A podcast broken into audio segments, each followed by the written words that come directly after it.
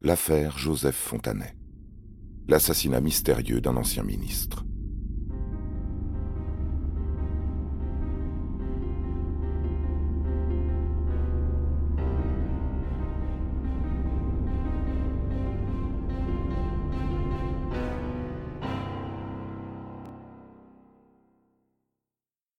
On meurt quand même beaucoup dans les milieux dirigeants de l'État giscardien, écrit le député Georges Fillou dans Riposte, quotidien du PS, le 12 avril 1980, avant d'ajouter Cela n'est pas dû à une épidémie ni à la mauvaise santé du personnel politique. Le phénomène tiendrait plutôt aux conditions d'existence des hommes qui exercent le pouvoir, ou qui y touchent. Ces conditions ou ces moyens d'existence font en tout cas de la fonction gouvernementale un métier dangereux. Quatre ans plus tôt, Jean de Breuil avait ouvert la valse macabre, abattu en pleine rue, une veille de Noël, pour l'acquisition d'un restaurant, thèse fumeuse et indigeste servie un peu trop rapidement. Il précède Robert Boulin, retrouvé noyé dans un étang de la forêt de Rambouillet, fin octobre 1979. Là encore, un suicide ambigu, qu'une fracture au nez viendra contredire quarante ans après. En attendant, à cette époque, on meurt beaucoup, oui, et on explique peu. Et on explique peu. Les enquêtes filent droit. La vérité judiciaire éteint le feu mais ne trompe personne. Dans l'ombre, des victimes aux secrets encombrants, reléguées au rang des indésirables, font indéniablement l'objet d'assassinats fomentés par on ne sait qui, d'on ne sait où, quelque part là-haut en tout cas. Moins de trois mois après M. Boulin, un nouvel homme politique tombe et l'histoire recommence.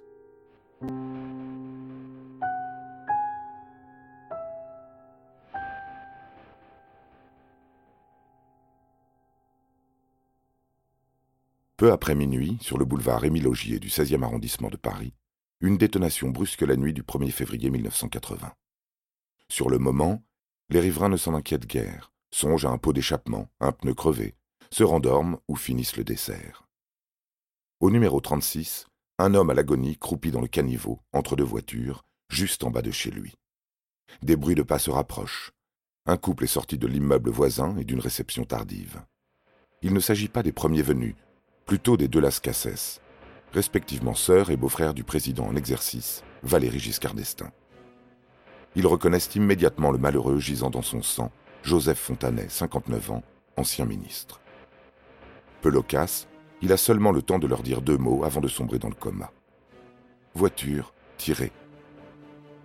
Le SAMU arrive à minuit et demi, une balle a atteint le blessé dans le dos, est ressorti sous les selles et a fait des ravages en chemin.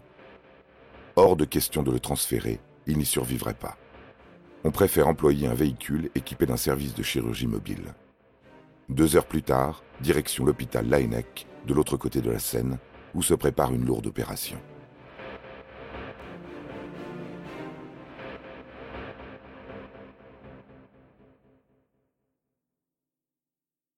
Dans la matinée du 1er février, un communiqué de l'assistance publique n'annonce rien de bon l'état de l'ancien ministre, selon leurs mots, reste préoccupant.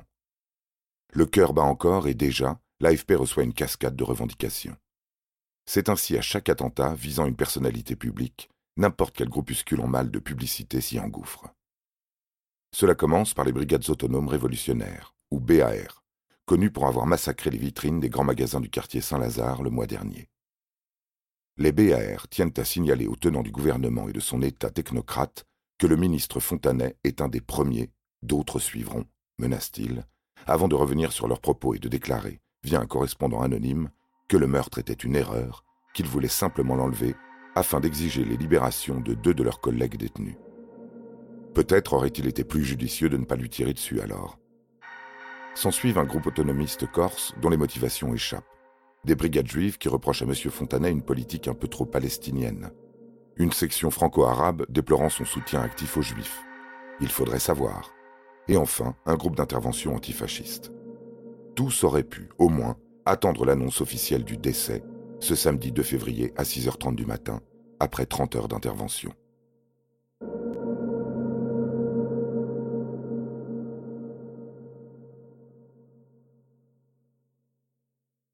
Aussitôt, chacun y va de son petit mot. Raymond Barre, Premier ministre, se dit très ému. François Mitterrand, premier secrétaire du PS, est particulièrement touché.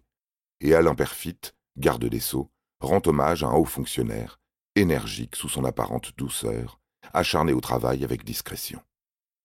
Du beau monde se bouscule à ses obsèques, organisées ce mardi 5 février à l'église Notre-Dame de Passy.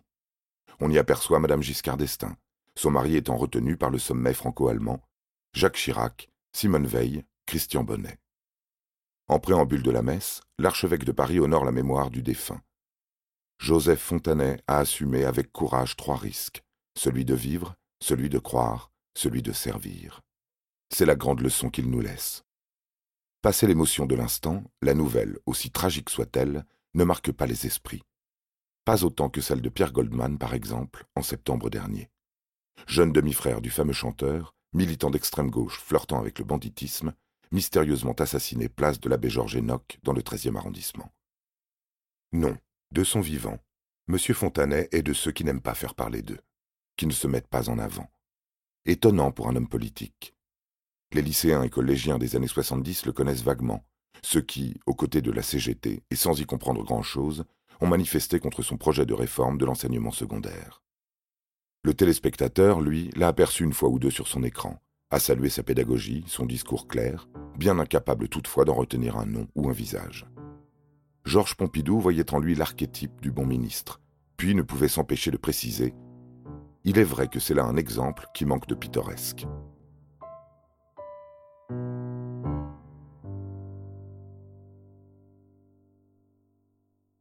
Joseph Fontanet naît au creux des montagnes savoyardes en 1921 au sein d'une famille bourgeoise, tendance catholique. Son éducation débute dans un établissement à Lyon, se poursuit auprès des pères maristes à Paris. Il obtient son bac à 16 ans, avec les honneurs, HEC l'accueil à bras ouverts, l'admet dans un cursus qu'il complète avec un doctorat en droit et une implication dans les mouvements de la jeunesse chrétienne.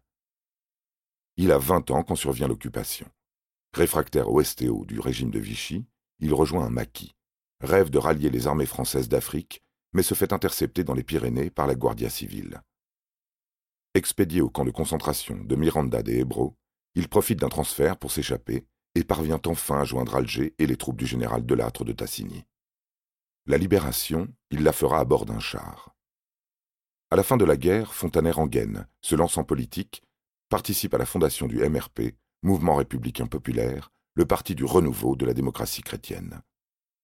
Tout s'accélère conseiller général de Savoie en 1951, député en 56, secrétaire d'État au commerce et à l'artisanat en 59 dans le gouvernement de Michel Debré.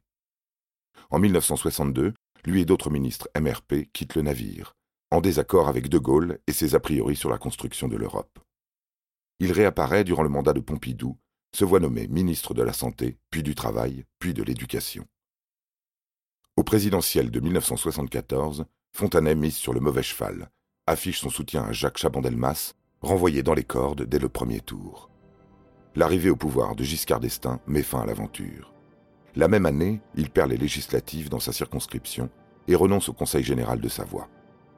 En 1980, à sa mort, il œuvre en tant que directeur général de la Soderec, Société d'études et de réalisation pour les équipements collectifs, une filiale du Crédit Mutuel conseillant les collectivités locales, aiguillant leurs demandes de prêts.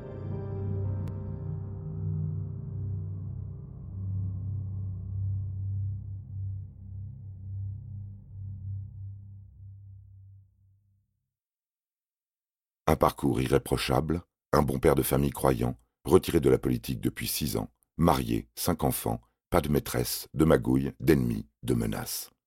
Un enfer pour le commissaire Leclerc et ses hommes de la brigade criminelle. S'il faut aller chercher l'assassin jusqu'à l'époque de la résistance, préviennent-ils, nous irons. Où se cache-t-il, celui-là? Parmi ses opposants et amoureux de la nature qui, en 1969, ont critiqué son idée de réaménagement de la vallée des Bellevilles, peu probable. Le projet a finalement été refusé par le gouvernement. Derrière les auteurs en 1971 de cette petite bombe artisanale, explosant sans faire de victime devant sa villa à Brison-Saint-Innocent, l'épisode renvoie à une période brève et révolue, durant laquelle des commerçants mécontents se faisaient entendre dans la région Rhône-Alpes. Dans les familles et proches des 16 élèves piégés dans l'incendie du CES Pailleron en 1976, alors qu'il travaillait à l'éducation, son cabinet n'était pas à l'origine de la construction du collège. Il aurait fallu s'attaquer au promoteur ou à l'architecte, pas au ministre. Un intermédiaire, enfin, lésé par la Soderec, furieux que son directeur général ait choisi tel investissement plutôt qu'un autre. Absurde. La Soderec n'est pas un organisme financier, elle conseille simplement. Le Crédit Mutuel reste le décisionnaire. Rien ne tient, les dates ne collent pas, les mobiles manquent de crédibilité et les rumeurs vont bon train dans la presse.